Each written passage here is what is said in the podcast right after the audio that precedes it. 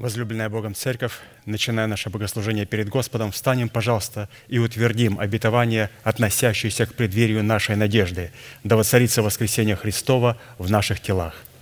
Аминь. Склоним наши головы в молитве. Дорогой Небесный Отец, во имя Иисуса Христа, мы благодарны имени Твоему Святому за вновь представленную привилегию находиться на месте, которое очертила десница Твоя для поклонения Твоему святому имени. И ныне позволь наследию Твоему – во имя крови завета, подняться на вершины для нас недосягаемые и сокрушить всякое бремя и запинающий нас грех.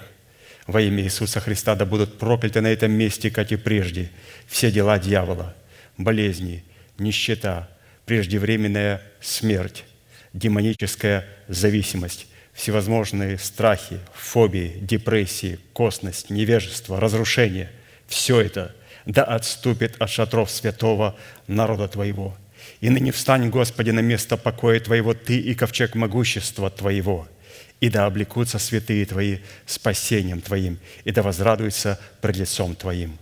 Дай нам больше от Духа Твоего, пропитай нас Духом Твоим святым. Позволь нам найти светлое лицо Твое.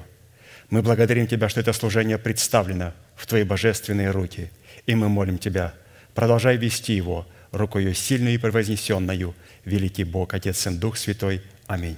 Садись, пожалуйста. Евангелие Матфея, 5 глава, 45-48 стихи.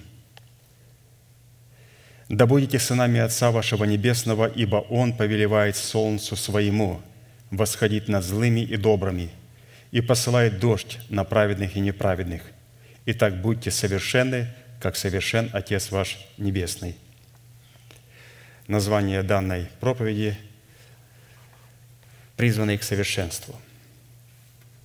И это является нашей повелевающей, обетованной заповедью.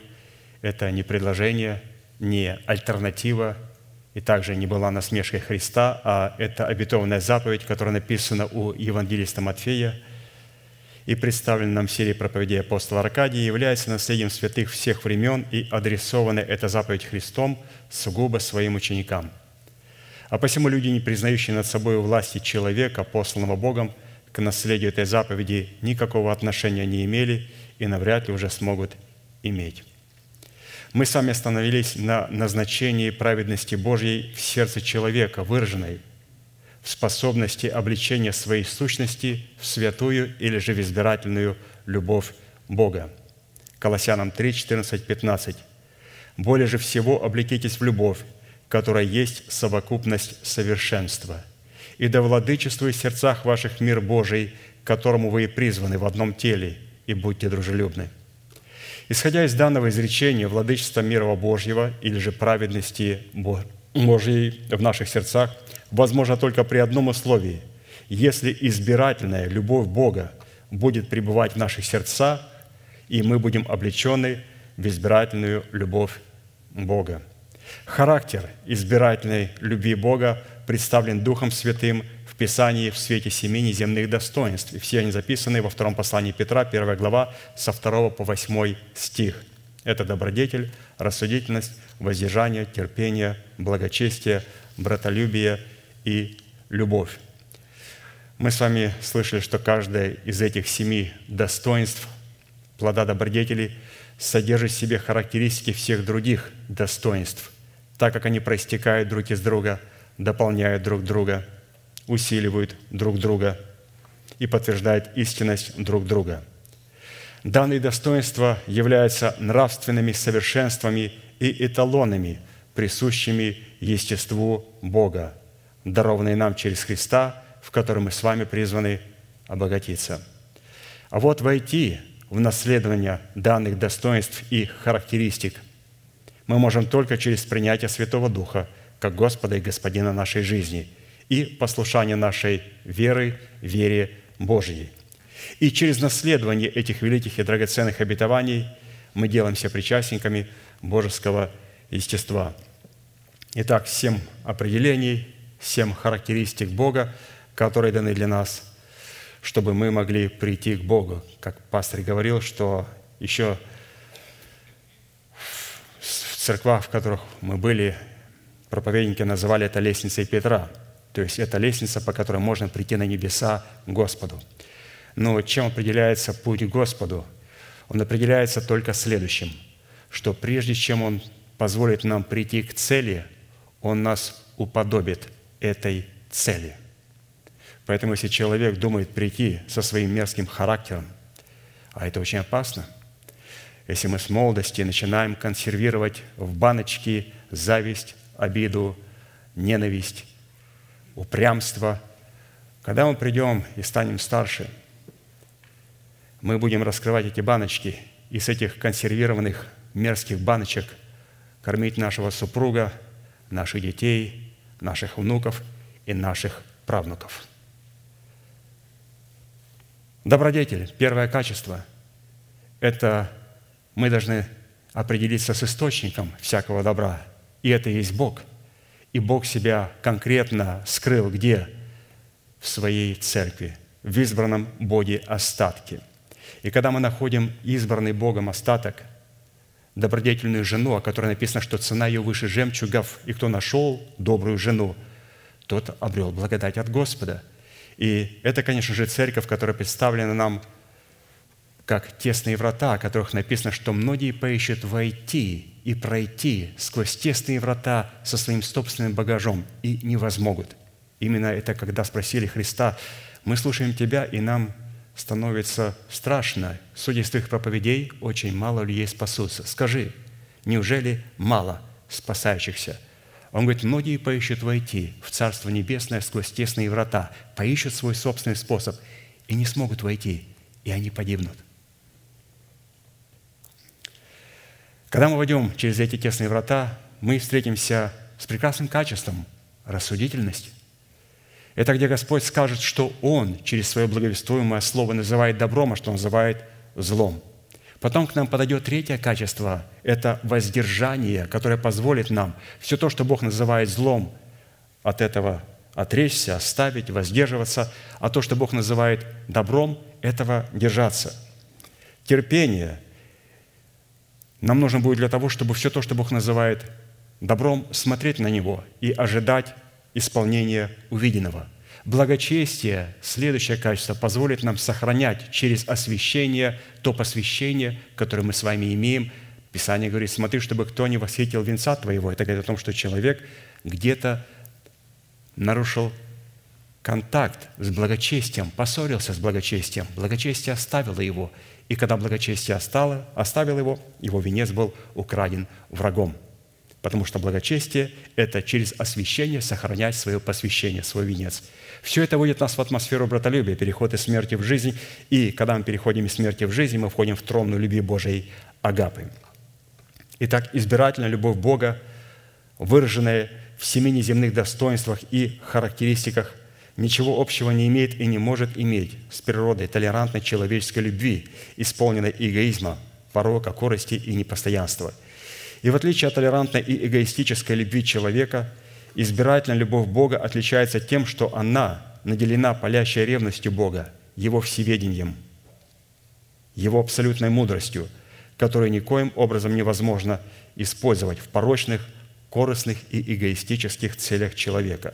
В силу этого Именно сила, избирательность святой любви Бога в формате семи неземных достоинств призвана разрушить державу смерти в нашем теле и на ее месте воцарить воскресение Христова в наших телах и облечь наши тела в воскресение Христова в лице нашего нового человека. Итак, перед нами было поставлено четыре вопроса, классических вопроса. Давайте их прочитаем.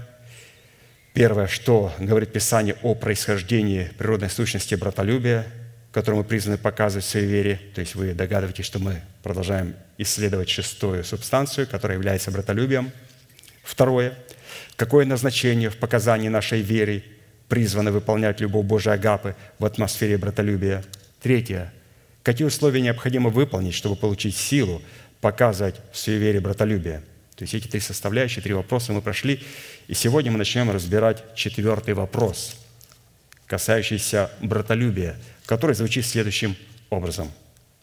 По каким признакам следует испытывать себя на предмет показания в своей вере братолюбия? И давайте сразу перейдем к первому признаку, через который мы определим, есть ли у нас истинное братолюбие.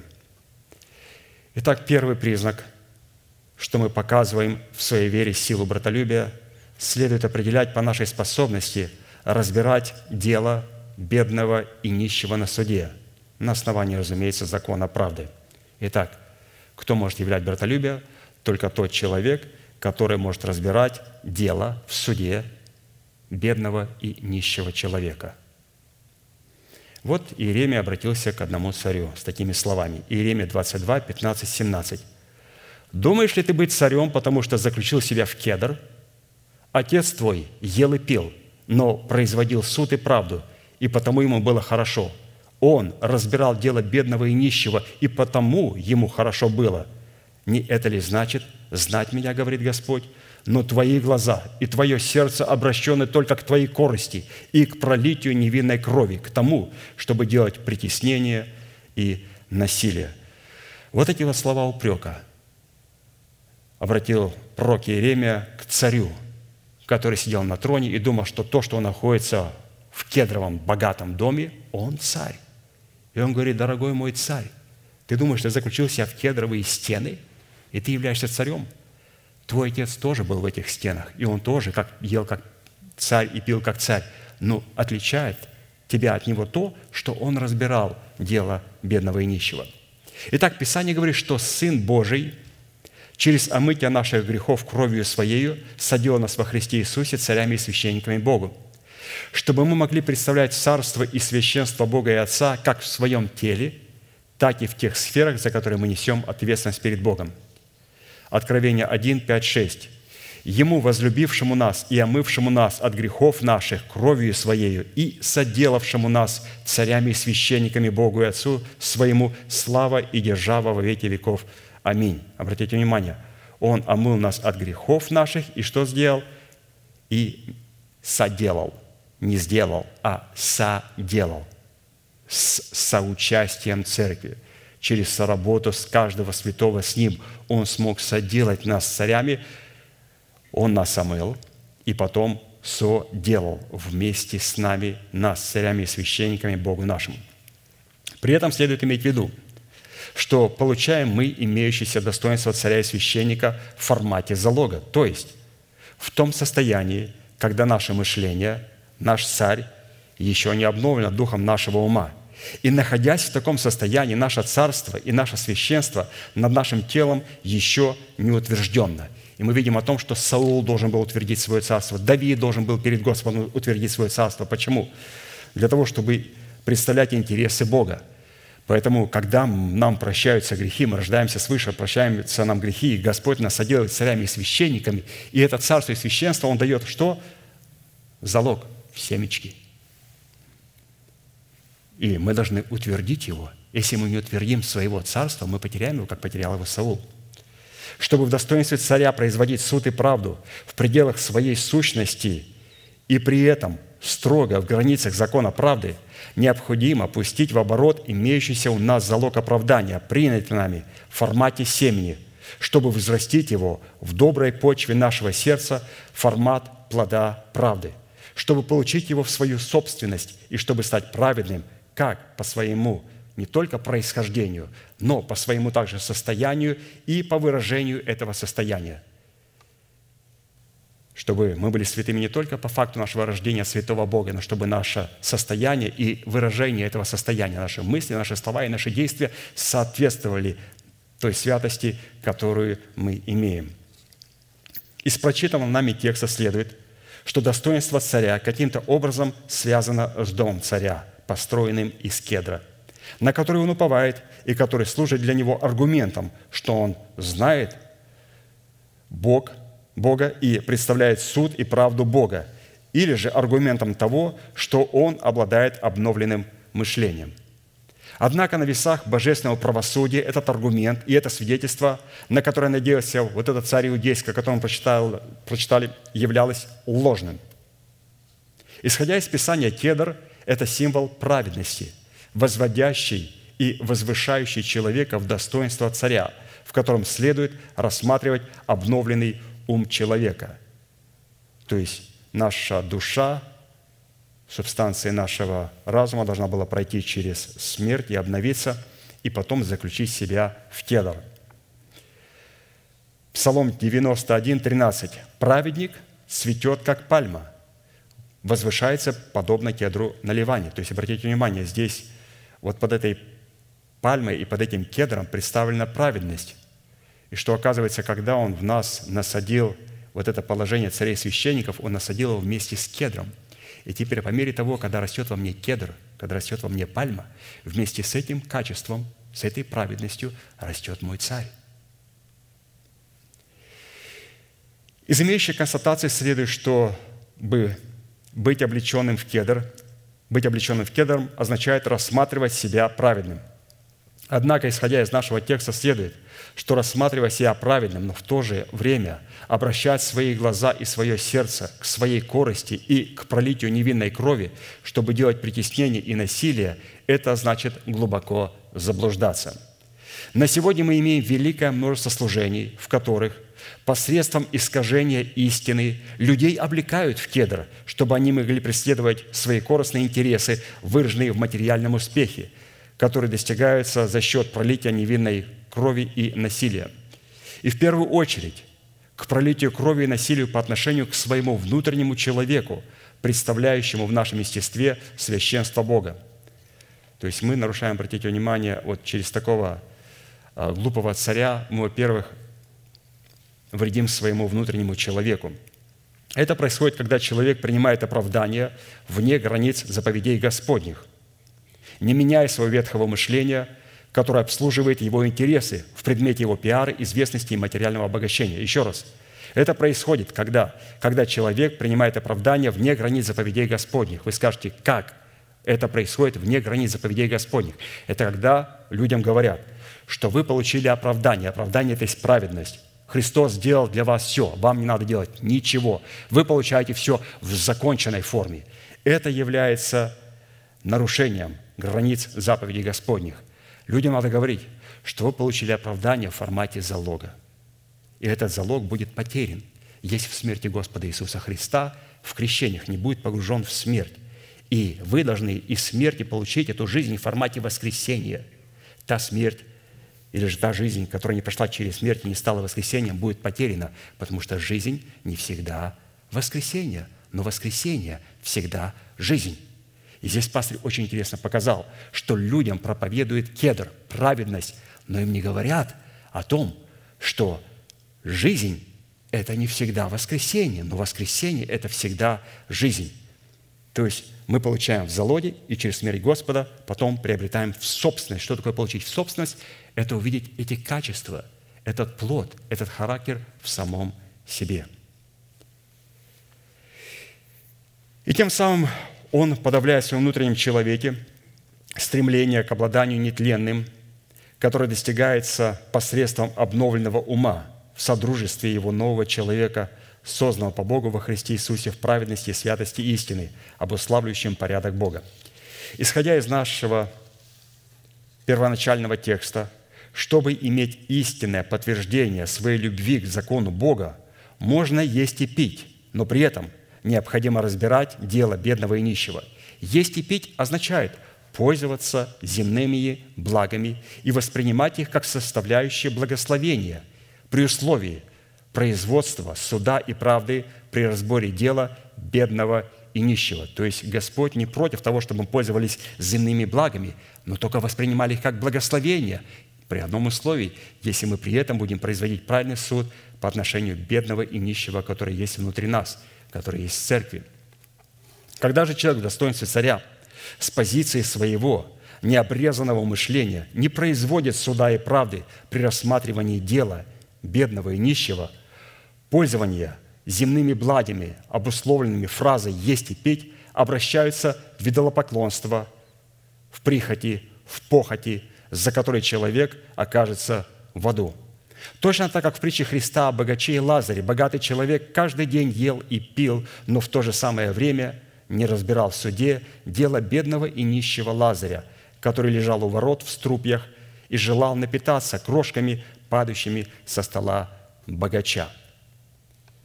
В связи с этим нам необходимо дать определение бедным и нищим, дело которых мы призваны защищать в суде, чтобы иметь доказательства своей любви к закону Бога, который мы призваны показывать в своей вере в силе братолюбия. В Писании существует достаточно определений, в которых бедность и нищета возрожденного Богом Духа является достоинством, обращающим на себя милость Бога через обновленный ум человека, защищающего дело бедного и нищего на суде посредством своего ходатайства перед Богом. То есть, обратите внимание, еще раз, очень насыщенный текст, что под бедностью и нищетой подразумевается бедность и нищета возрожденного от Богом Духа. И его может защитить только обновленный ум человека. Наш дух – не может защитить Саул, наше мышление, наш разум, который не прошел через смерть Господа Иисуса.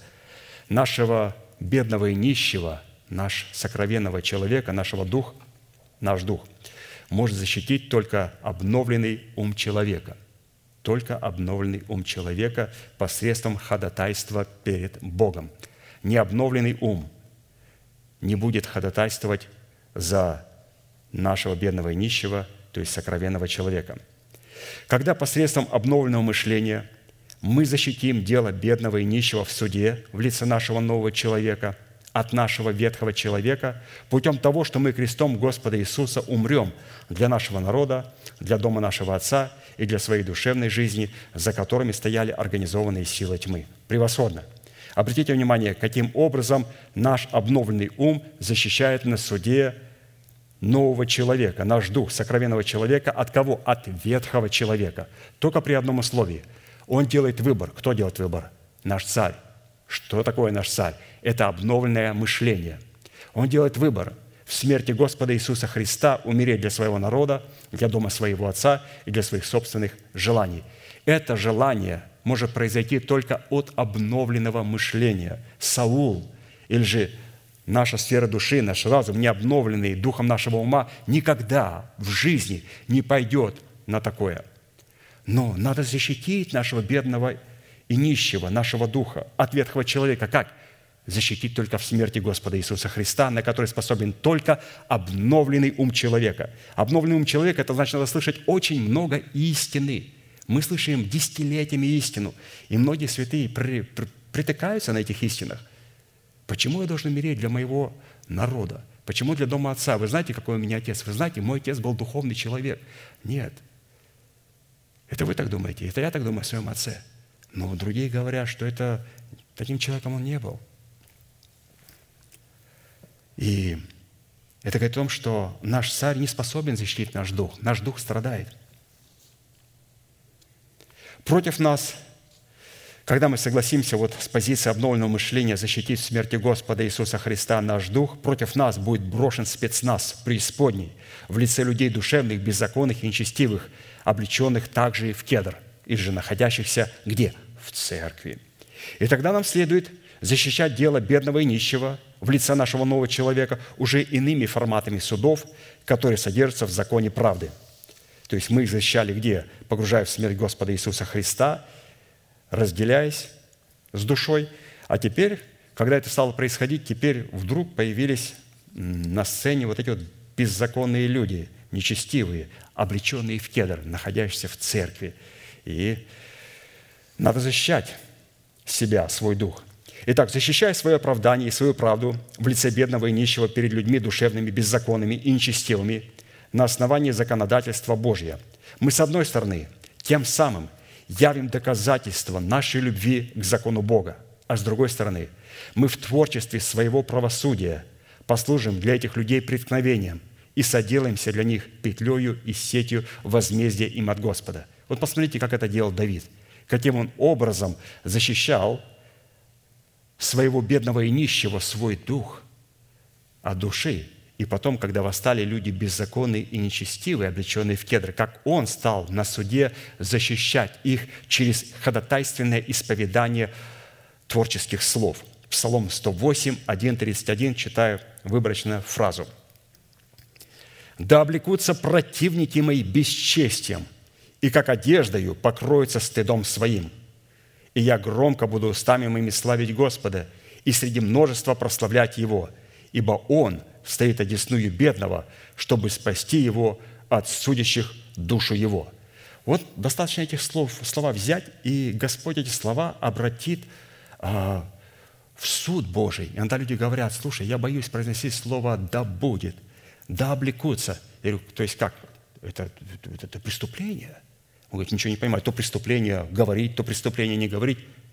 Нет, дорогие друзья, это преступление не использовать имя Бога Яхвы в молитве. Мы должны постоянно использовать «да облекутся», «да благословит», «да помажет», «да наполнит». Вы говорите, а как это делать? Я же не пастырь. Я понимаю. Но это же написал пастырь овец, Давид. Слова, которые читает, это же написал пастырь. Если я буду говорить вне этого формата и вне духа Писания эти слова, то тогда это опасно. Но когда я открываю этот псалом, 108, с 1 по 31 стих, там такие страшные провозглашает он суды, чтобы над беззаконными Бог поставил нечестивого. И потом, чтобы около нечестивого поставил дьявола – и чтобы дьявол обманул нечестивого и обманул всех беззаконных и увлек их в бездну. Вот так молился Давид в этих молитвах. Вы говорите, страшно? Мы открываем Слово Божие и начинаем молиться. Почему? Мы находимся под покровом Божьим, и мы начинаем вместе с Ним не просто говорить «Аминь». Нет, конечно, можно говорить «Аминь», но а, Давида в живых нету. Поэтому кто-то же должен теперь читать. Теперь я беру его слова и читаю. Читаю, и мое вот это провозглашение ходатайственное, это и есть мой аминь. Когда пастырь у нас в церкви провозглашает какое-то обетование, я, конечно же, говорю аминь. Да будет мне Господь по слову помазанника твоего. Я принимаю, но посмотрите, какие здесь благословения, которыми мы должны пользоваться. Поэтому, святые, нам надо пользоваться. Когда мы открываем Слово Божие, провозглашаем его, то есть мы находимся под покровом Божьим. Мы исповедуем не свои слова, не свои молитвы, а мы сопричисляем себя с молитвами тех святых, которых Бог поставил пасти свое стадо. Итак, подводя итог данной составляющей, следует, что результат, по которому мы призваны испытывать себя на наличие любви к закону правды, в котором получаем возможность показывать в своей вере силу братолюбия, призван состоять в нашем царском достоинстве, которое выражает себя в творчестве суда правды при разборе дела бедного и нищего. То есть это был первый признак.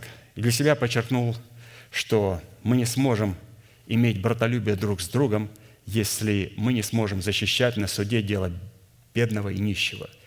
И этот бедный и нищий, как здесь представил пастор Аркадий, он является нашим внутренним сокровенным человеком, является нашим духом.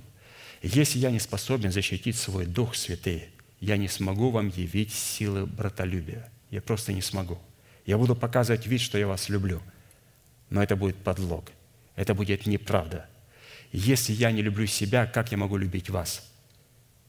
Писание говорит, апостол Иаков, брат Господа Иисуса Христа, говорит, исполняешь царский закон по Писанию, возлюби ближнего своего, как самого себя. Хорошо делаешь. Это он обращается к нашим царям, к нашему разуму. Если ты исполняешь царский закон, ты царь, и этот царский закон заключается, что ты должен любить ближнего так, как любишь самого себя. Я не смогу любить вас, если не буду правильно любить свой сокровенный внутренний человек и защищать его на суде. А как защищать его на суде? То, разумеется, мы должны его отделить вначале нашу душа погружается в смерть, и мы в смерти Господа Иисуса Христа через обновленное мышление умираем для всего – в это время ад обращается против нас, и вот здесь мы на суде уже не спровергаем ад через исповедание. Это все делает обновленное мышление. Вне обновленного мышления мы не сможем защитить своего внутреннего сокровенного человека только через обновленное мышление. Это о чем говорит? Что братолюбие не может быть явлено в полной мере, если у меня не обновлено мышление. Вот это субстанция души, она должна быть обновлена духом нашего ума. Это был первый признак, очень важен, чтобы мы могли говорить с собой и благословлять себя, как это, например, делал Иов. Иов говорил, «Я знаю, Искупитель мой жив, и он в последний день из праха восставит распадающийся кожу сию. И я во плоти узрю Господа. Не глаза другого, мои глаза увидят искупление Божие. То есть, обратите внимание, Он становился на защиту. Здесь уже подразумевается в том, что уже мы становимся на защиту нашего тела. Мы становимся на защиту также не только сокровенного человека, нашего духа, на защиту нашего тела. Мы становимся на защиту нашей души, когда мы говорим, что унываешь ты душа и что смущаешься. Уповай на Бога, ибо я еще буду славить Спасителя моего, Бога моего. Что мы делаем? Мы защищаем душу. Но если мы не сможем защитить нашего сокровенного человека, наш дух, наш дух не сможет защитить ни нашу душу, ни наше тело. Второй признак, по которому следует испытывать себя на предмет показания в своей вере силы братолюбия, которое является свидетельством того, что любовь Божия излилась сердца наши Духом Святым, данным нам, является отсутствие в нашем сердце органа преткновения. Не просто преткновения, мы поговорим о преткновении, а органа преткновения, и это происходит тогда, когда мы рождаемся на эту планету. Мы рождаемся вот с этим органом преткновения. При этом будем иметь в виду, что любовь к Богу, которую мы призваны показывать в своей вере, в силе братолюбия, состоит в нашем добровольном послушании Слову Божьему во всех его форматах и во всех его ипостасях. Псалом 118, 165, 168. «Велик мир у любящих закон Твой, и нет им преткновения. Уповаю на спасение Твое. Господи, и заповеди Твои исполняю. Душа моя хранит откровения Твои, и я люблю их крепко. Храню повеления Твои и откровения Твои, ибо все пути мои пред Тобою». Ответственность в завете мира, который человек связал себя, в котором он должен пребывать, и который он обязался хранить от повреждения, толкования своего плотского ума состоит в том, что он должен возлюбить Бога в Его живом Слове, которое он делегировал своим посланникам и соделал их своими устами. И такая любовь человека к закону Бога призвана обнаруживать себя в соработе его веры с верой Божьей, в желанном и неукоснительном послушании закону Бога в устах его посланников. Благодаря наличию великого мира, исходящему – от нашей любви к величию закона Бога, у нас не будет причины приткнуться как на откровениях истины, так и на носителях этих откровений. Через наличие любви к закону Бога, к Слову Божьему, мы никогда не приткнемся ни на откровениях истины, ни на носителях этих откровений. А посему преткновение – которое обнаружишь себя в человеке, это свидетельство того, что данный человек не любит Бога в словах Его закона, устанавливающих мирные отношения с Богом, друг с другом и со всей землей. Итак, на иврите слово «преткновение» обозначает, послушаем, пожалуйста, это обида, соблазн, поражение, преграда, состоящая между человеком и Богом. Это отвержение своей доброй совести – это кораблекрушение вере, губительная язва, западня дьявола, капкан дьявола и сети дьявола. Это все является преткновением. И очень интересное определение, здесь пастырь поставил а, в определенной последовательности. Вот посмотрите на орган преткновения. Обида. О, какое это слово, какое оно родное. Какое оно родное. Обида – я с ним познакомился, когда родился. И моя обида обнаружила меня в крике. Мне не дали тогда, когда я хотел. И этот орган преткновения начал выражать себя в крике. Контролировать мать, кормить меня тогда, когда я хочу. И держать меня на руках, когда я хочу. И тем самым этот орган преткновения дает себя обнаруживать. Обида, после чего она приводит к соблазну. Мы начинаем соблазняться – обижаемся, потом соблазняемся на слове, на Боге, на церкви, на помазанниках Божьих. Все. Началось действие преткновения. С чего? С обиды. Потом соблазн. Оно приводит к поражению. Потом оно приводит нас, преграда становится между мной и Богом. Потом я отвергаю свою добрую совесть, после чего происходит кораблекрушение в вере, после чего меня постигает губительная язва, после чего падаю в западню дьявола, капкан дьявола и вечные сети дьявола. Вот, пожалуйста, эволюция слова преткновение. Орган преткновения – обида. Исходя из констатации Писания, человек в большинстве случаев притыкается на слове Бога и на характере Бога по той причине, что не знает Бога и не познал Бога в Его Слове.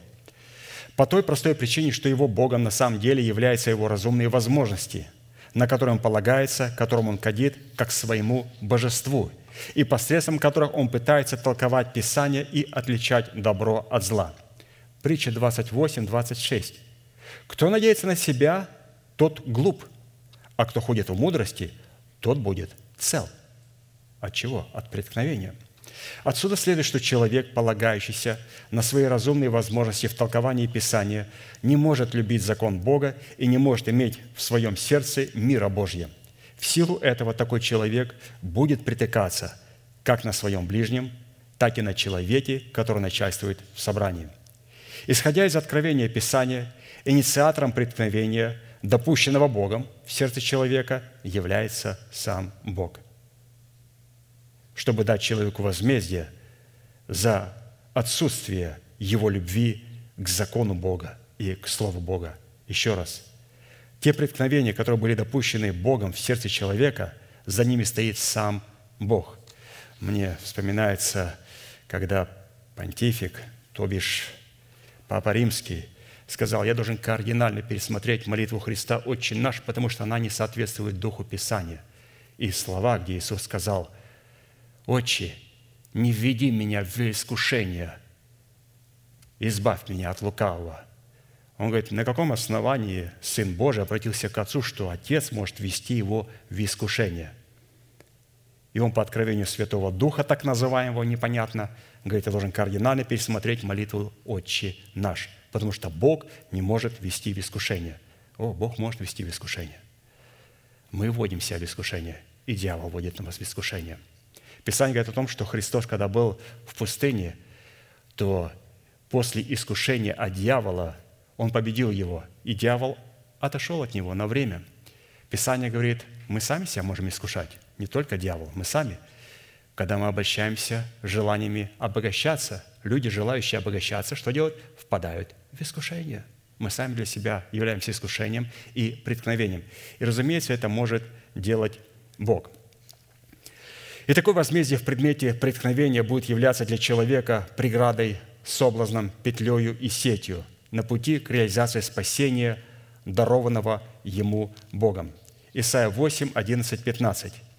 Ибо так говорил мне Господь, держа на мне крепкую руку и внушая мне ходить путем, не ходить мне путем народа всего, и сказал, не называйте заговором всего того, что народ себе называет заговором, и не бойтесь того, чего он боится, и не страшитесь. Господа Саваофа, Его чтите свято, и Он страх ваш, и Он трепет ваш.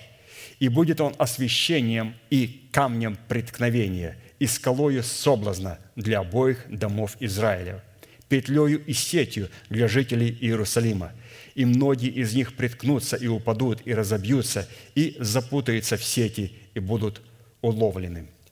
Преткновение на пути к закону Богу – это результат отсутствия любви к закону Бога. В то время как отсутствие преткновения на пути к закону Бога – это результат любви к закону Бога, который обнаруживает себя в желанном исполнении закона Божия. Любовь к закону Божьему – это не эмоциональное влечение или зависимость от своих чувств, но это дисциплина обновленного ума и воли человека, который поставлен в зависимость от его мудрого сердца, в котором пребывают два великих свидетеля – предстоящий перед Богом всей земли в достоинстве Тумима и Урима. Вот, пожалуйста, какое большое определение любовь к Слову Божьему, к закону Божьему. Это не эмоциональное влечение и независимость от своих чувств, а это дисциплина. Дисциплина, которой надо учиться и в которой надо пребывать, и которая находится в обновленном уме, мышлении человека. Иоанна 14, стих 15-17. «Если любите Меня, соблюдите Мои заповеди, и я умолю Отца и даст вам другого утешителя, да пребудет с вами вовек, Духа истины, которого мир не может принять, потому что не видит Его и не знает Его, а вы знаете Его, ибо Он с вами пребывает и в вас будет». Соблюсти заповеди, которые обуславливают закон Бога и являются законодательством Бога, означает определение, прочитаем, что такое соблюсти заповеди в законе Божьем. Это возжелать сердцем познания заповедей, утолять алканье и жажду сердца заповедями, исполнять заповеди, хранить заповеди в своем сердце, пребывать в заповедях, размышлять о заповедях, взирать на заповеди, не выходить за пределы заповедей, не повреждать и не умолять заповедей, бодрствовать на страже заповедей, не вносить идолов в пределы заповедей, избавляться посредством заповедей от примесей плоти, дорожить заповедями, как нетленным сокровищем. Вот такие прекрасные определения, что такое соблюсти заповеди, которые находятся в законе Божьем. И признаком, по которому следует судить, что у нас отсутствует орган преткновения, это по нашему вхождению в свой удел, который состоит в соблюдении закона Бога. Псалом 118, 57. «Удел мой, Господи, — сказал я, — соблюдать слова Твои».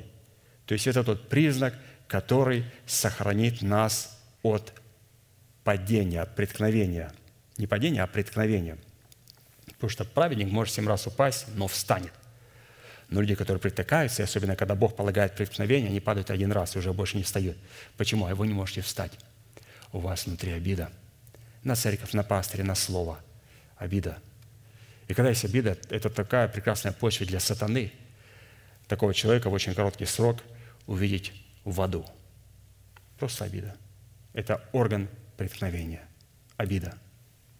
На Бога, на слово, на обетование, на человека, начальствующего слове, на ту истину, которая говорит, обижаемся. Это орган преткновения. Итак, нам необходимо войти в удел наш, чтобы сохранить себя от преткновения, то есть войти в удел, войти в те границы нашего удела, где невозможно приткнуться. И эти границы называются «надо просто соблюдать Слово Божие». Все, как мы находимся только в границе, если заходим в эти границы, которые называются соблюдение Слова Господня, мы свободны от преткновения. И давайте посмотрим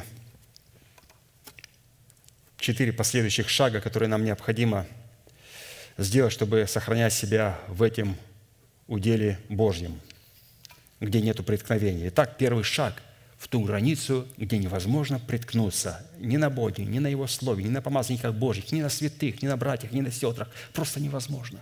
Мы погружаемся в атмосферу братолюбия, в которой нет преткновения.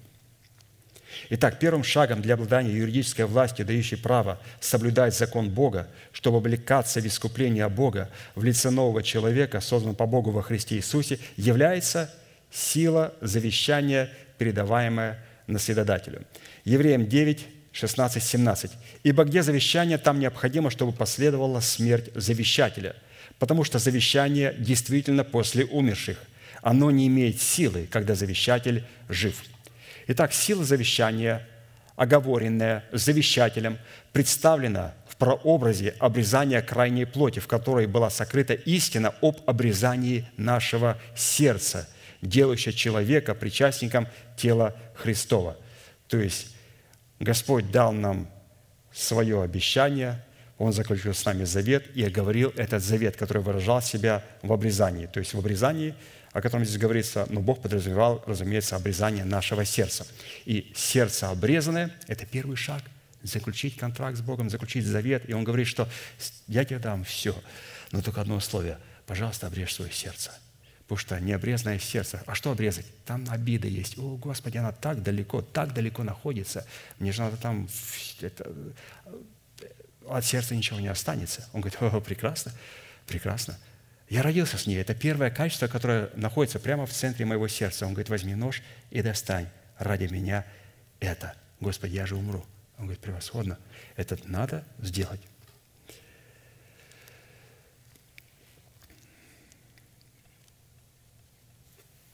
Бытие 17, 7, 14.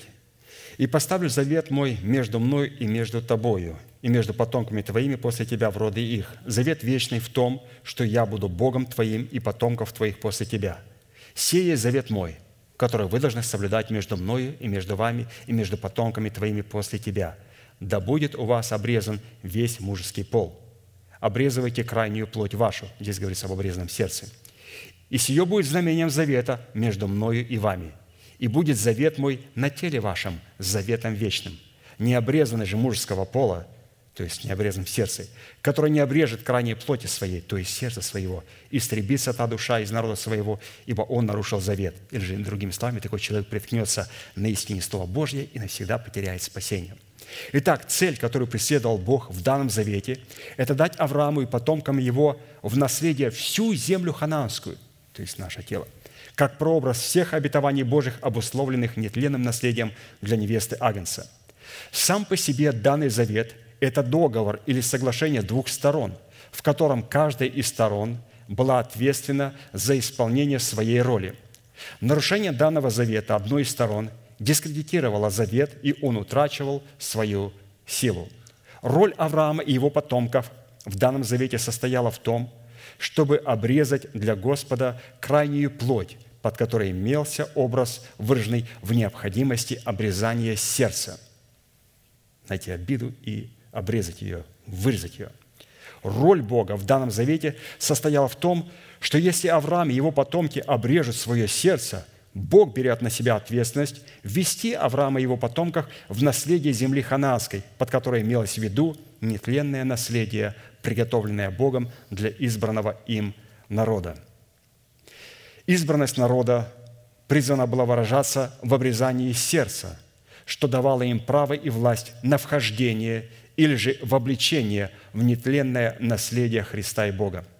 При этом следует отметить, что в данной ситуации обрезание крайней плоти являлось не самим заветом, а знамением этого завета – Знамение завета, состоящее в обрезании крайней плоти, это на самом деле не завет, а некий знак и указание на сам завет, на сам контракт с Богом, которым будет являться обрезанное сердце. Второзаконие 10, 16, 20. Итак, обрежьте крайнюю плоть сердца вашего. Обратите внимание, здесь говорится про крайнюю плоть сердца нашего. Обида. Вот куда мы подошли – вот это орган преткновения. И он есть у всех. И у мужского пола, и у женского. И у детей, и у взрослых. Еще раз. Итак, обрежьте крайнюю плоть сердца вашего, братья и сестры. И не будьте впредь жестоковыми. Из имеющегося постановления закона следует иметь в виду, что если священники – приближающиеся к Богу, будут надеяться на знамение завета, выраженного только в обрезании крайней плоти, но в то же самое время не обрежут своего сердца, чтобы вступить в польный завет с Богом. Их сердца останутся жестоковыйными, в силу чего они при приближении к Богу будут отвержены Богом и истреблены Богом. Потому что необрезанное сердце – это свидетельство того, что сердце человека остается жестоковыйным.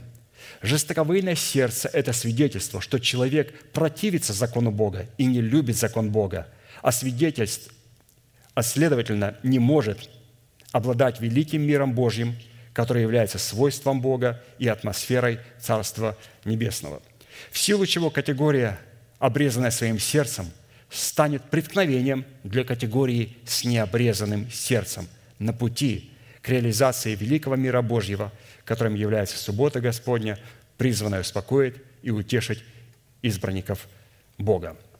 То есть это было первое условие. Мы говорим, святые, о том, что а, чтобы мы могли являть, вот эта вторая составляющая, вот эта важная составляющая, между собой братолюбие, мы должны а, не притыкаться, чтобы не притыкаться. Вот этот орган преткновения должен был у нас быть обрежен. Это был первый шаг. А как это сделать? Нам необходимо войти в свое наследие. Наследие Господа – вот наш удел – соблюдать заповеди. Итак, первый шаг – необходимо, чтобы соблюдать заповеди, сделать первый шаг – это при завете с Богом. Господь сказал, только требую одно, только требую одно, одно, самое тяжелое это обрезать крайнюю плоть своего сердца.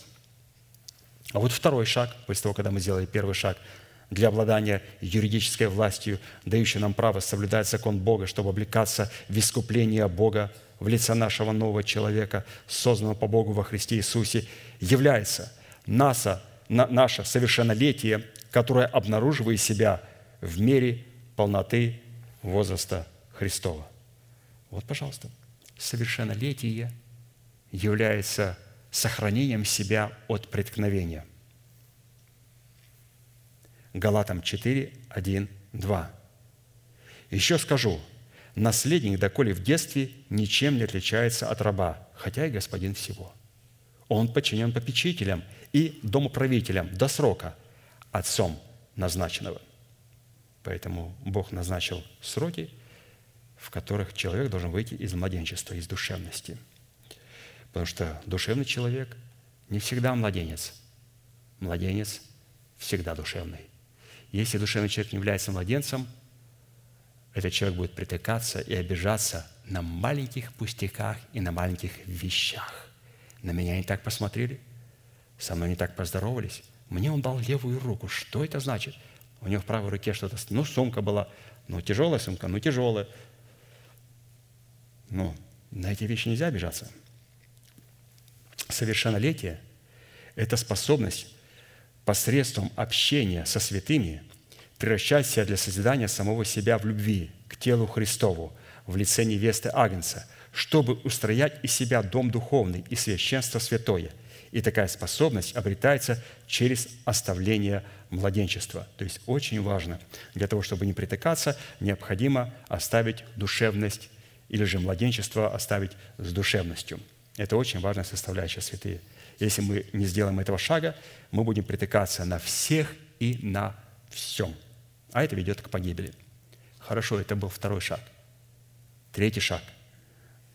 Чтобы войти в наше удел, которое называется «Соблюдай заповеди Господни». Мы сделали два шага. Давайте зайдем дальше в наш удел. Третьим шагом для обладания юридической властью, дающей нам право соблюдать закон Бога, чтобы облекаться в искупление Божье в лице нашего нового человека, созданного по Богу во Христе Иисусе, является принятие в свое сердце Святого Духа в качестве Господа и Господина своей жизни. Ну, конечно же, это надо сделать, чтобы Дух Святой был Господом и Господином. Если Он будет моим Господом, Он никогда же не будет для меня преткновением. Ладно, я для себя являюсь преткновением, и себя а, могу толкнуть а, вот в яму но когда это делает Господь, это очень опасно. Галатам 4, 6, 7. «А как вы сыны, то Бог послал в сердце ваше Духа Сына Своего, вопиющего Ава очи. Посему ты уже не раб, но сын.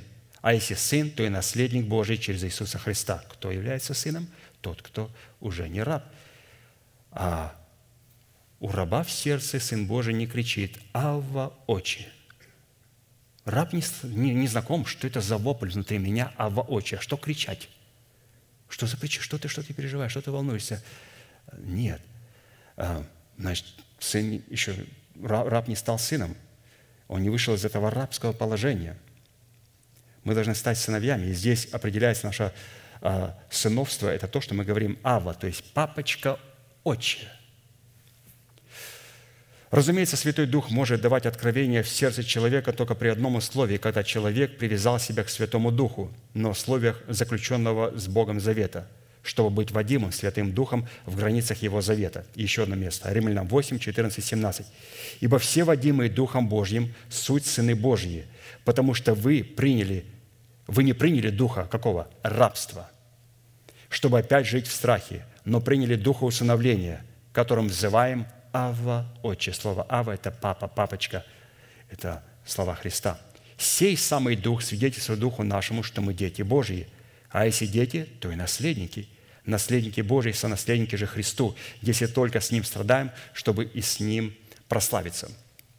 То есть вот, пожалуйста, что здесь показывается о том, что мы должны являться сынами Божьими. Как определяем мы? Это когда Дух Святой является Господом и Господином нашей жизни. Как определить, является ли Дух Святой Господом и Господином нашей жизни? Внутри себя мы должны услышать слова.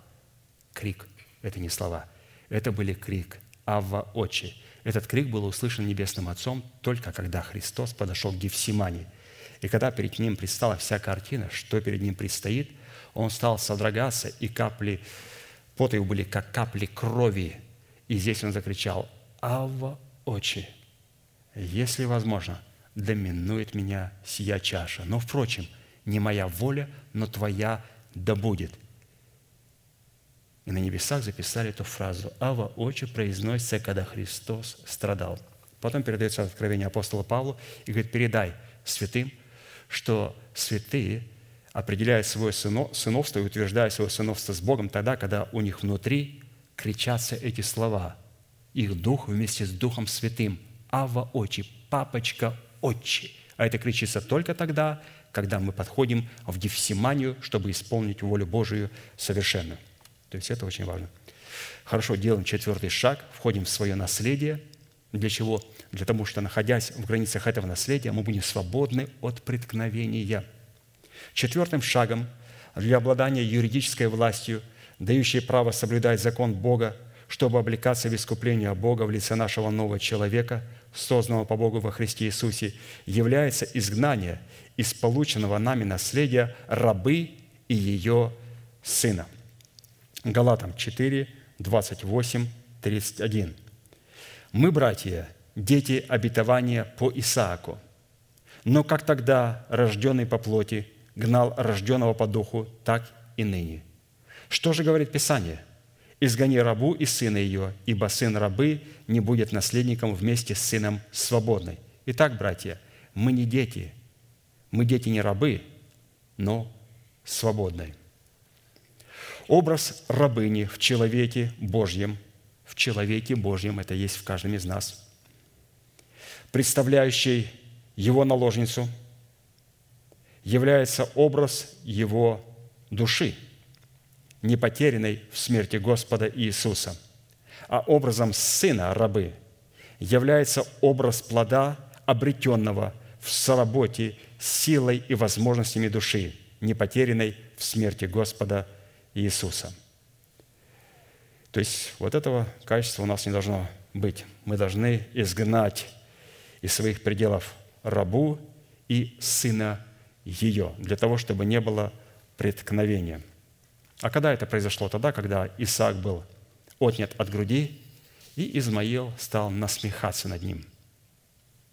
И тогда Сара стала на защиту сына Исаака и сказала, «Изгони рабу и сына ее, он не может наследовать вместе с моим сыном».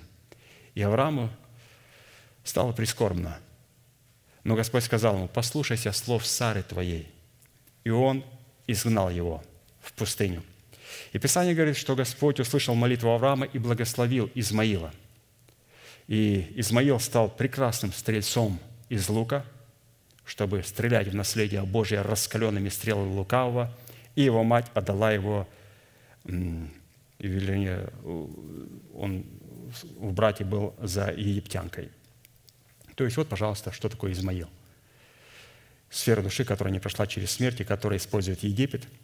То есть она взяла за него египтянку, то есть наше мышление, наши мысли, наш интеллект, иногда очень высокий интеллект, с большими возможностями, и он отдается замуж за Исмаила, который стал прекрасным стрельцом из стрел. И такие люди встречаются очень часто в церквах – когда они используют своим интеллектом Слово Божие, они используют только для одного, чтобы сделать вам больно, чтобы унизить вас, чтобы показать вам на ваш грех, на ваше недостоинство, на ваши пороки, на ваши ошибки. Это делает через них Измаил. Писание говорит, изгони рабу из сына ее.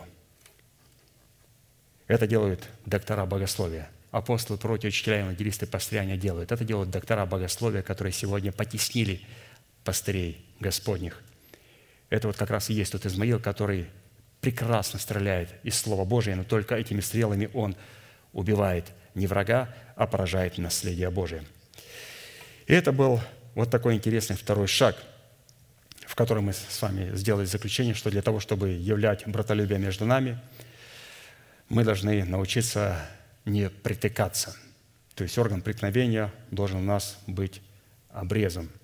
И вот четыре шага, которые нас вводят в границы той земли, где Господь сказал, что ну, в этих границах вы никогда не приткнетесь, если будете в них находиться. Если перейдете за границы этого наследия, то вы приткнетесь. Хорошо, третий признак, по которому следует испытывать себя на предмет показания любви Божией, обнаруживающейся в братолюбии, это по сотрудничеству нашего разума, обновленного духом нашего ума с премудростью Бога. То есть наше обновленное мышление должно сотрудничать с премудростью Бога. Притчи 8, 12, 17. «Я премудрость обитаю с разумом и ищу рассудительного знания. Любящих меня я люблю, и ищущие меня найдут меня». Премудрость Бога в формате страха Господня, содержащегося в нашем добром сердце, в истине, начальствующего учения Христова, в лице Святого Духа, открывающего истину в сердце, может обитать с нашим разумом только при условии, когда наш разум – силой воскресения Христова обновлен духом нашего ума, что делает его способным рассуждать над истиной, сокрытой в сердце, и сверять эту истину с истиной Слова Божия. И для этой цели нам необходимо иметь в своем сердце определение премудрости Бога, чтобы мы могли отличать Его мудрость от мудрости земной, душевной и бесовской. Как написано – Иакова 3, 13, 18. «Мудр ли и разумен кто из вас? Докажи это на самом деле добрым поведением с мудрой кротостью. Но если в вашем сердце вы имеете горькую зависть и сварливость, то не хвалитесь и не лгите на истину. Это не есть мудрость, нисходящая свыше, но земная, душевная, бесовская. Ибо где зависть и сварливость, там и устройство, и все худое. Но мудрость, сходящая свыше, во-первых, чиста, потом мирна, скромна, послушлива, полна милосердия и добрых плодов, беспристрастна и нелицемерна. Плод же правды в мире сеется у тех, которые хранят мир». Итак, фраза.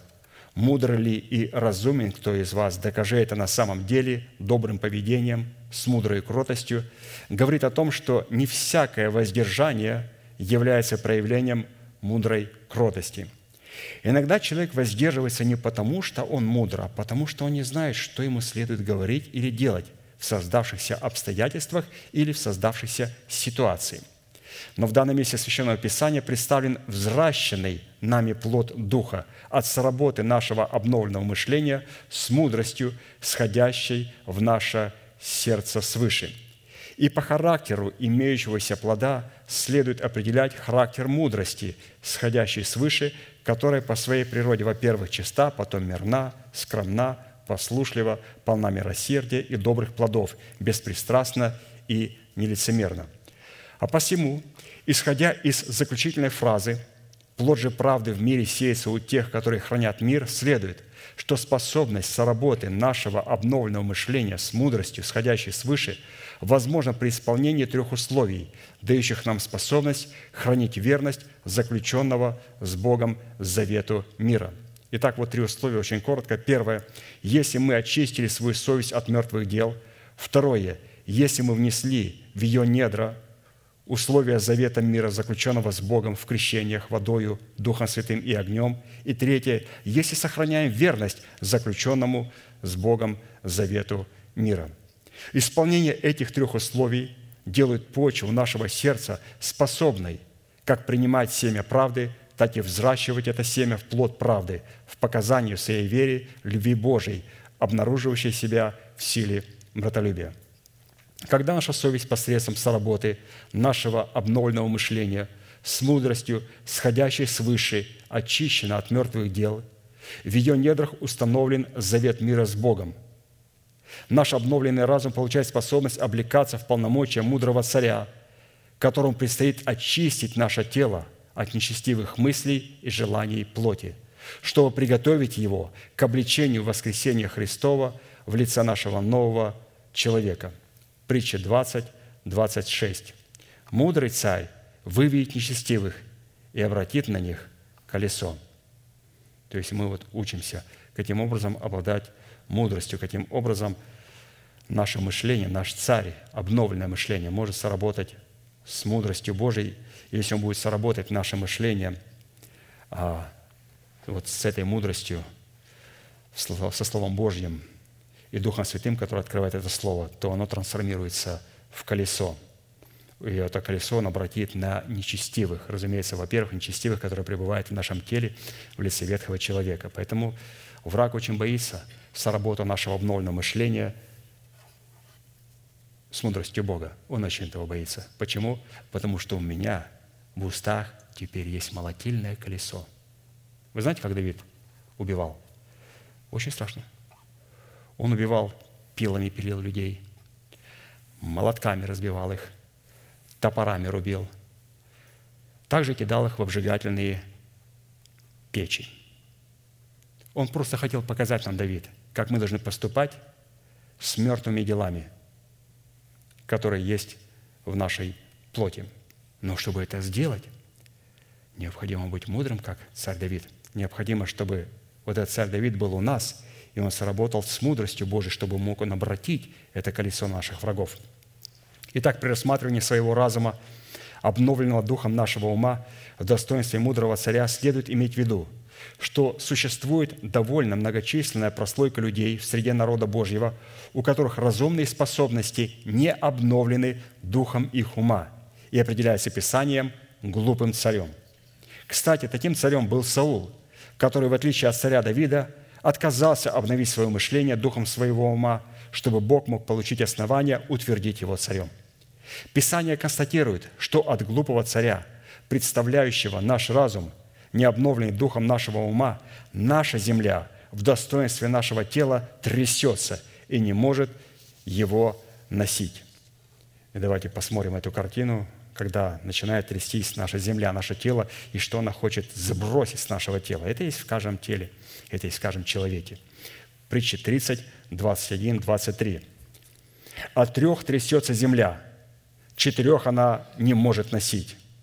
Раба, когда он делается царем, глупого, когда он досыта есть хлеб, позорную женщину, когда она выходит замуж, и служанку, когда она занимает место госпожи своей. Давайте рассмотрим эти четыре интересных прообраза. Итак, во-первых – земля трясется, или же наше тело содрогается и хочет вот сбросить с себя раба, когда раб делается царем. Мы знаем, что Израиль в свое время отверг над собой власть Самуила, как царя, представляющего для них власть Бога. В силу этого фактора Бог дал им в гневе своем в цари Саула и затем отнял его в негодовании своем, так как земля не могла носить такого царя. Разум Саула был рабом греха и находился в полной зависимости от ветхого человека, живущего в его теле, когда Бог через Самуила помазал его в царя над Израилем. Так и написано Осия, 13 глава, 9-11 стих. «Погубил ты себя, Израиль, ибо только во мне опора твоя.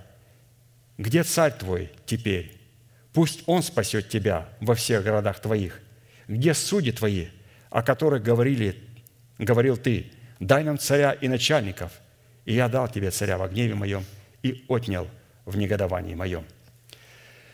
Чтобы показать в своей вере силу братолюбия, отношения между Богом и рожденным от Бога человеком должны быть поставлены в зависимость от показания своей любви к Богу. И в данном случае любовь к Богу, которую мы призваны показывать в своей вере, в силе братолюбия, состоит в том, что человек отвергает своего глупого царя – в предмете своего плотского ума, чтобы воспринять мудрого царя в лице сокровенного человека в достоинстве ума Христова.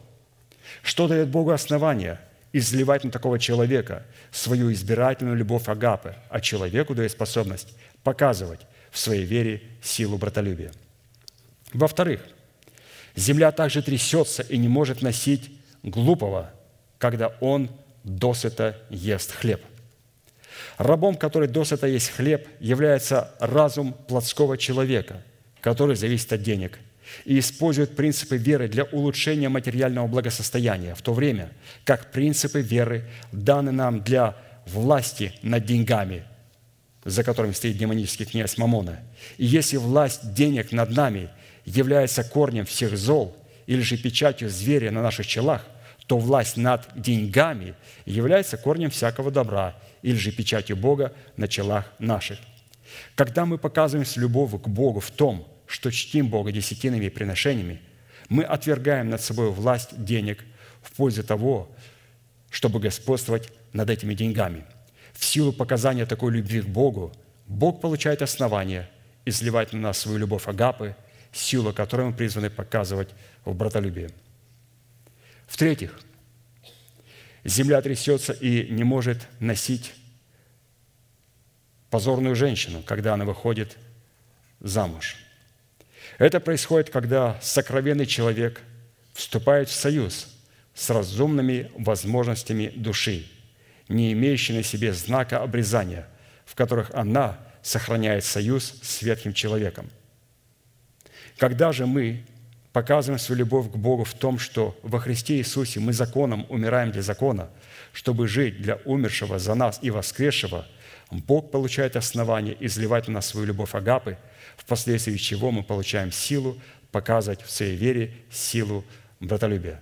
Поэтому наше тело хочет снести любую такую возможность, где позорная женщина выходит замуж. Что такое позорная женщина? Здесь брат Аркадий показал. Душа, которая находится не прошла через смерть Господа Иисуса Христа, раз не прошла моя душа через смерть Господа Иисуса Христа, она находится в законных связях с ветхим человеком.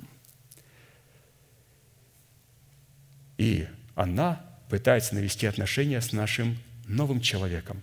И наш новый человек, если она выходит с ней на контакт и начинает использовать его в служении Богу, в поиске лица Божьего, в общении с Богом, Писание говорит – Наше тело этого не терпит. Оно хочет стрясти эту позорную женщину, душу, которая не прошла через смерть Господа Иисуса Христа.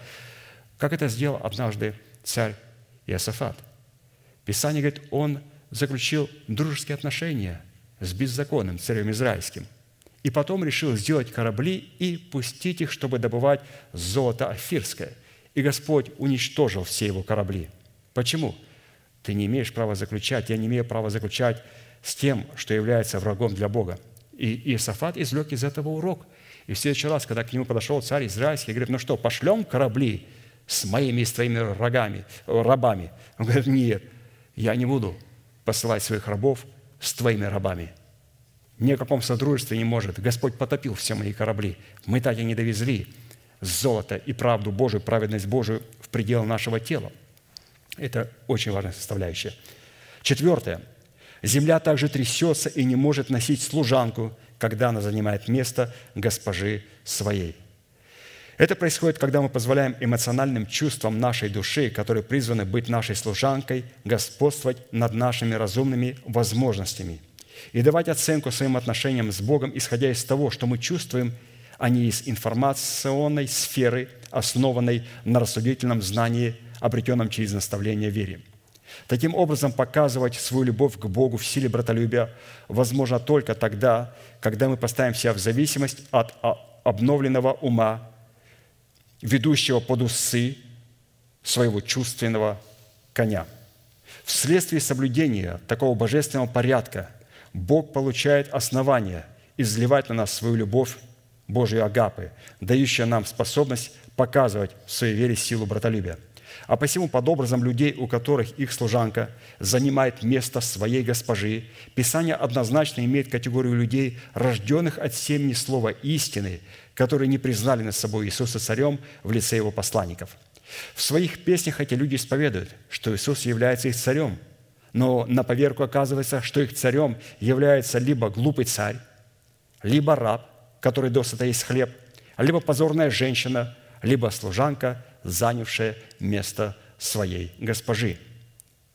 Теоретически мы знаем, что в нашем естестве есть сферы, которые по своей сути являются рабами и служанками нового человека и всегда должны оставаться таковыми. Позвольте еще раз прочитать, хочу утвердить эту истину для себя.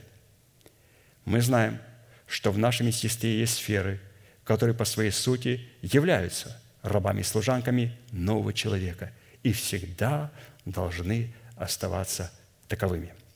Римлянам 6, 19, 22. «Как предавали вы члены ваши в рабы нечистоте и беззаконию на дела беззаконные, так ныне представьте члены ваши в рабы праведности на дела святые. Ибо когда вы были рабы греха, тогда были свободны от праведности. Какой же плод вы имели тогда? Такие дела, каких ныне сами стыдитесь, потому что конец их – смерть. Но ныне, когда вы освободились от греха и стали рабами Богу, плод ваш есть святость, а конец – жизнь вечная. К большому сожалению, многим святым правит неразумная сфера их нового человека, признанного быть господином их естества, а их собственные чувства, либо разумная сфера их души, которые не призваны и не могут содержать в себе премудрости Божьей, сходящей свыше и обнаруживающей себя в страхе Господнем. Писание называет мудрым царем нашего нового человека в том случае, если он возрос в меру полного возраста Христова и обрел мудрое сердце, в котором стал сотрудничать друг с другом два великих свидетеля, свидетеля, представляющие перед Богом всей земли в достоинстве Тумима и Урима. Характер мудрого царя призван обнаруживать себя в свойствах мудрости, сходящей свыше, свойства которых по отношению друг к другу обладают удивительным равновесием – так как растворены друг в друге и идентифицируют истинность друг друга. Так и написано, Иакова 3, 17. «Но мудрость, ходящая свыше, во-первых, чиста, потом мирна, скромна, послушлива, полна милосердия и добрых плодов, беспристрастна и нелицемерна». Душа сама по себе, даже в первозданном Адаме, никогда не обладала и никогда не сможет обладать подобными свойствами неземной мудрости. Если бы Адам и Ева, будучи людьми душевными, обладали бы подобными свойствами, то древнему змею никогда бы не удалось их обольстить. А посему душевный Адам только уже в силу своей душевности не мог быть носителем свойств, относящихся к человеку духовному, в лице второго Адама, Господа с неба Иисуса Христа. Если душа создана быть служанкой нашего Духа, то даже получив престол, подобно Саулу, для нее будет доступ только к мудрости земной, душевной и бесовской. Что мы могли наблюдать у Саула, когда в трудное для него время он обратился к мудрости бесовской в лице волшебницы из города Арендора. А посему, если наша мудрость происходит из соработы нашего обновленного ума с премудростью Бога, то Он проявит себя в свойствах и характеристиках мудрости, сходящей свыше. Если же наша мудрость земная, душевная и бесовская, то не следует хвалиться и лгать на истину. Душа, не пережившая сораспятия со Христом, никогда не сможет обладать и соработать с мудростью, сходящей свыше, при всем ее желании и упражнении в религиозном опыте – душа, которая не прошла через смерть, не сможет обладать и соработать с мудростью, которая сходит свыше. Мудрость, сходящая свыше, может обитать только в духе человека при сочетании исполнением трех условий. Первое. Когда дух человека, возрастая в вере, приходит к миру полного возраста Христова, который способен слышать и отличать в своем духе голос Святого Духа от духа обольщения. То есть вот такое интересное условие. Каким образом получаем доступ к мудрости, которая сходит с небес? Во-первых, у нас должна быть способность, но отличать Дух Святой от голоса обольщения и от своего духа – или же от своих мыслей. Второе. Когда признает над собой делегированную власть Бога и отличает его от власти лжеапостолов и лжепророков. То есть это очень важная составляющая. Не только научиться отличать Дух Святой от Духа обольщения, также апостолов истинных от лжеапостолов. И третье. Когда новый человек при соработе своим разумом с обновленным духом нашего ума выполняет и следует за услышанным им словом в слове человека, посланного Богом. То есть происходит послушание Слову Божьему. Исходя из откровения Писания, делегированной властью Бога для человека является свойство нашего духа, который пришел в меру полного возраста Христова, в повиновение всякому начальству в границах заповедей Господних. Если все эти компоненты не могут плодотворно сотрудничать друг с другом и уживаться друг с другом, то это означает, что мы еще не возросли в меру полного возраста Христова и не способны сотрудничать с мудростью, сходящей свыше. Только при мудром царе все эти компоненты сольются в абсолютной гармонии и в полном равновесии. Если человек не понимает голоса своего духа и не может разговаривать с ним из-за того, что надеется на голос своего разума, но голос своего религиозного или жизненного опыта на свою ученость, на свои сны и видения, он никогда не достигнет желаемой гармонии этих компонентов. Следует никогда не забывать, если наши сны и наши видения не могут быть проверены Словом Божьим и не получают подтверждения как в нашем духе, так и в словах человека, поставленного над нами Богом в лице нашего пастыря, то это означает, что мы неправильно развиваем свой дух. При правильном порядке и развитии нашего духа, когда мы обращаемся к откровениям Святого Духа в каких-либо затрудняющих нас вопросах и начинаем размышлять о них, согласовывая их с Писанием, то из нашего духа будут приходить в наш разум правильный ответ, который мы можем испытать и проверить на достоверность его источника. Исходя из констатации Писания, Святой Дух – приготовил возможность такого развития отношения с человеком, с Богом для всех своих детей.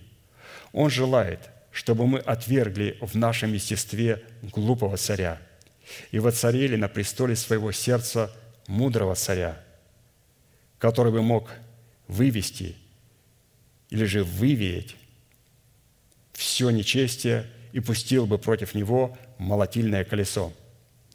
Еще раз, притча 20, 26 мудрый царь вывеет нечестивых и обратит на них колесо. Молотильное колесо является орудием освящения, которое включает в себя сотрудничество Тумима и Урима в нашем духе. И таким колесом может обладать только тот человек, который вошел тесными вратами. Только посредством обладания таким молотильным колесом в своих устах мы можем выявить, вы веять.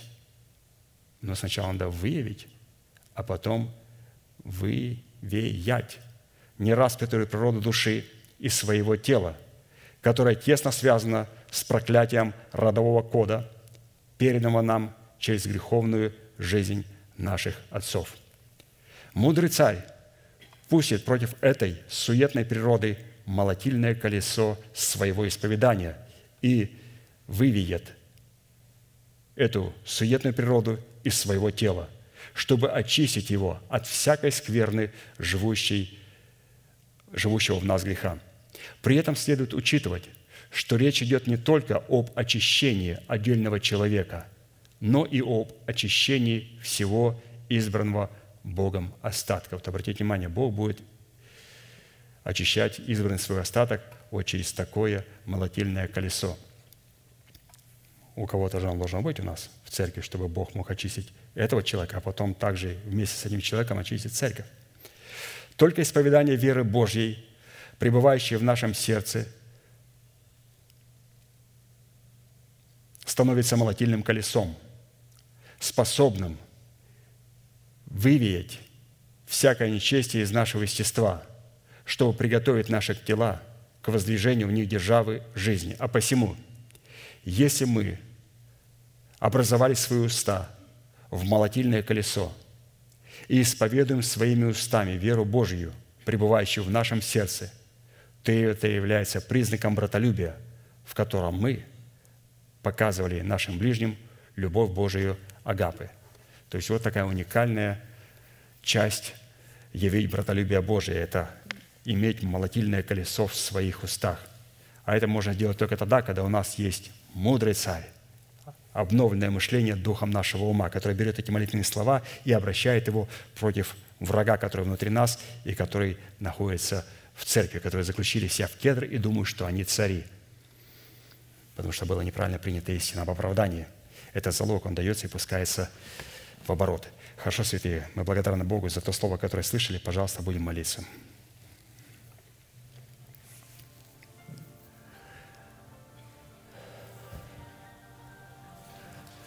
Дорогой Небесный Отец, во имя Иисуса Христа, мы благодарим Тебя за эту великую привилегию находиться на этом месте, которое очертила десница Твоя для поклонения Твоему святому имени. Мы благодарим Тебя, Господь, что Ты позволил нам сегодня слышать Твои заповеди, слышать Твое Слово и возбуждать тот здравый смысл, который есть, Господь, в нашем сердце. И чтобы сегодня наше исповедание могло стать этим молотильным колесом, который будет обращен, во-первых, против врагов, которые находятся в пределах нашего естества, в тех врагов, которые вторгаются в пределы нашей ответственности, и тех врагов, которые сегодня наполняют, Господь, Церковь Божию по всему лицу земли. Мы молим Тебя, Господь, чтобы сегодня Ты позволил святым Твоим обновить свое мышление духом своего ума, для того, чтобы их исповедание могло стать этим великим оружием, которое Ты, Господь, задействуешь для воспроизведения полной победы. Мы молим Тебя, Господь, чтобы Ты продолжал трясти нашу землю через Слово Божие, чтобы Ты продолжал нас учить тем истинам, которые бы смогли сегодня стрясти этого глупого царя, любую служанку, которая пытается занять место своей госпожи – Мы молим Тебя, Господь, чтобы сегодня у нас не было никакой кооперации нашего духа с душой, которая не прошла через смерть, чтобы та душа, которая не прошла через смерть, и те сферы, которые не прошли через смерть, чтобы они не были задействованы нами в служении Богу и в поиске лица Твоего.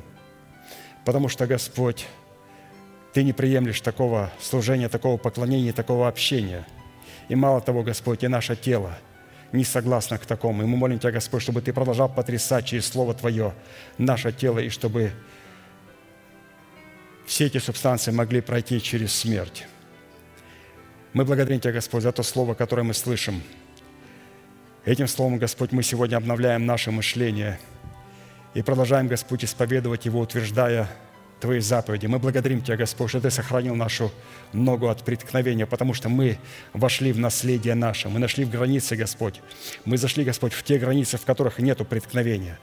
Мы соблюдаем, Господь, в этих границах обоюдный завет с Тобою, в котором Ты заключил завет и дал постановление, чтобы мы могли обрезать наше сердце, и чтобы тот орган преткновения, который есть у нас, он был обрезан – во время обрезания нашего сердца. Поэтому, Господь, Ты очистил нас от всякой обиды. В нашем сердце, Господь, нету этого органа обиды. У нас нету, Господь, этого органа обиды, и мы свободны от обиды, свободны от подозрения, свободны от этой прокразы, которая может распространиться из сердца и покрыть все естество человека. А у кого, Господь, еще не обрезана крайняя плоть сердца. Мы молим Тебя, Господь, чтобы сегодня этот орган преткновения, обиды был обрезан. Позволь нам, Господь, сегодня возрастать и приходить в меру полного возраста Христова, чтобы сохранить себя от преткновения. Мы, Господь, сделали решение оставить младенчество и, оставив младенчество, питаться, Господь, Твоей твердой пищей.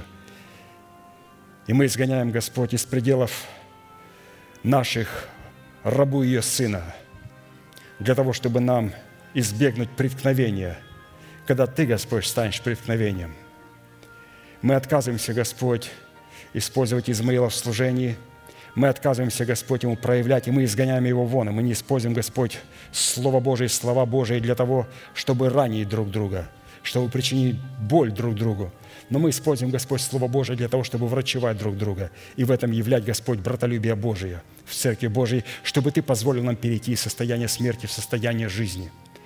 Мы благодарим Тебя, Господь, за то Слово, которое мы слышали. Мы благодарим Тебя, Господь, и мы молим Тебя, да будет даровано нашему пастырю откровение свыше, чтобы та премудрость, которая сходит свыше, могла быть дарована нам и представлена нам в формате благовествуемого слова. Мы молим Тебя, Господь, да будет даровано нашу, моему пастырю премудрость, сходящая свыше, и чтобы она нам была представлена в формате благовествуемого слова, и чтобы эта премудрость нашла свое место в нашем сердце, в наших мыслях и в нашем исповедании. Мы благодарим Тебя, Господь, и истинно познали, что Ты отвечаешь помазаннику Твоему со святых небес своих, и Ты спасаешь его. Мы благодарим Тебя, Господь, за это место, за эту церковь, за всех святых. И мы молим Тебя, Господь, чтобы на этом месте был поражен враг – мы сегодня обращаем это молотильное колесо исповедания нашего сердца на всякие болезни, немощи, преждевременную смерть, на всякие депрессии, на всякие разрушения, на любую демоническую зависимость, на похоть, на косность, непонимание, невежество. Мы обращаем это молотильное колесо и не являем никакой пощады против врагов наших. И мы молим Тебя, Господь, чтобы сегодня это молотильное колесо было также обращено против всех тех, кто заключил себя в кедр и думает, что он царь, и в то же самое время не дает правильный суд бедному и нищему, но притесняет его, осуждает его. Избавь, Господь, наследие Твоего от этих людей. Наполни, Господь, церковь Твою, которые смогли бы – защитить внутри себя, во-первых, сокровенного человека, а также защитить в церкви Твоей бедных и нищих, которые нуждаются, Господь, в Твоей защите. Дай таких, Господь, святых церкви Твоей и наполни такими людьми церковь Твою. И да наполнит нас, Господь, Твоя атмосфера братолюбия, наш великий Бог, Отец и Дух Святой. Аминь. Отче наш, сущий на небесах, да святится имя Твое – да придет царствие Твое, да будет воля Твоя и на земле, как и на небе. Хлеб наш насущный подавай нам на сей день, и прости нам долги наши, как и мы прощаем должникам нашим. И не введи нас в искушение, но избавь нас от лукавого, ибо Твое есть царство и сила и слава во веки. Аминь. И закончим нашей неизменной манифестацией – могущему же соблюсти нас от падения и поставить пред славою Своею непорочными в радости, единому, премудрому Богу, Спасителю нашему, через Иисуса Христа, Господа нашего, слава и величие, сила и власть прежде всех веков, ныне и во все веки. Аминь.